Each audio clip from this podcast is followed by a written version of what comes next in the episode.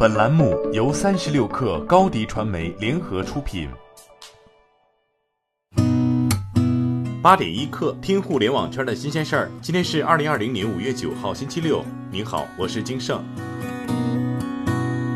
高盛昨天发布公告，将对腾讯的目标价由四百八十八港元上调至四百九十四港元，按综合方式做估值，潜在升幅百分之二十一，维持对其买入评级。高盛认为，腾讯旗下游戏娱乐平台定位良好，网游因公共卫生事件影响令客户有更多参与度，同时公司也致力推出多项游戏，并预计腾讯网游收入可同比增长百分之二十一至四百二十四点七五亿人民币。其中，受益于《和平精英》及《王者荣耀》的贡献，一季度手游收入预计增长百分之四十二至三百点五六亿人民币，但个人电脑游戏收入将同比下跌百分之十至一百二十四点一九亿人民币。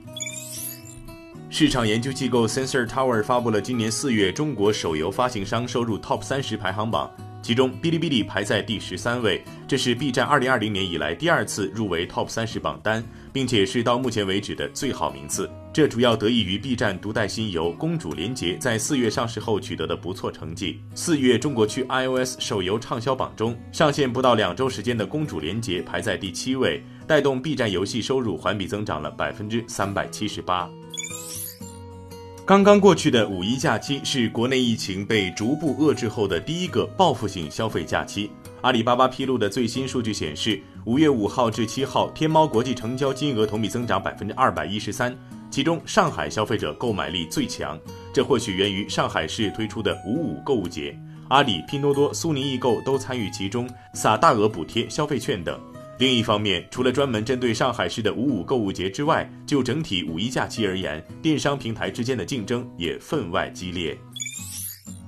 昨天，北京比特大陆公司法人詹克团正在领取公司营业执照时，约六十名不明身份人士出现在现场，从工商行政人员手中强行拿走了营业执照。现场知情人士表示，比特大陆 CFO 刘路遥出现在现场，并遥控了这一行动。目前，张克团方已经向上地派出所报警，派出所已出警进行处理。比特大陆方面发表声明称，目前张克团已不在北京比特担任任何职务。市场监管部门公示登记显示，张克团为我司法定代表人属于登记错误，且严重违反公司法的规定。刘路遥为北京比特现行合法有效的法定代表人。比特大陆称，张克团冒充北京比特法定代表人违法从事的任何行为，我司均不予承认，并保留追究张克团及相关方法律责任的权利。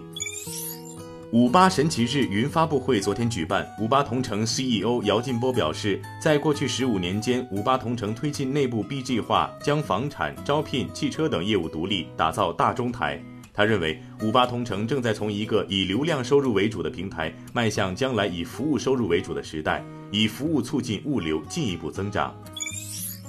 离视频 App 昨天下午在苹果 App Store 及各大安卓应用商店下架，对应下架原因，公司内部人士称，我这边接到的通知是技术整改。另有离视频员工称，说要修复什么 bug，领导说没有什么，有的话会电话通知大家。老用户没有影响，新用户可能下载不了。目前，离视频官网仍在正常运行。离视频上月初刚宣布获得新华网战略投资。据国外媒体报道，特斯拉在二零一七年的十一月份推出了电话卡车 Semi。在二零一九财报中，特斯拉披露，他们已将首批电动卡车的交付时间推到了明年。不过，财报中并未披露具体的交付时段。量产时间方面，特斯拉在去年三季度和四季度的财报中是披露计划在今年限量生产，一季度的财报中并未披露推迟的消息，因而这一计划可能不会有变化。今天咱们就先聊到这儿。编辑崔彦东，我是金盛，八点一刻，咱们下周见。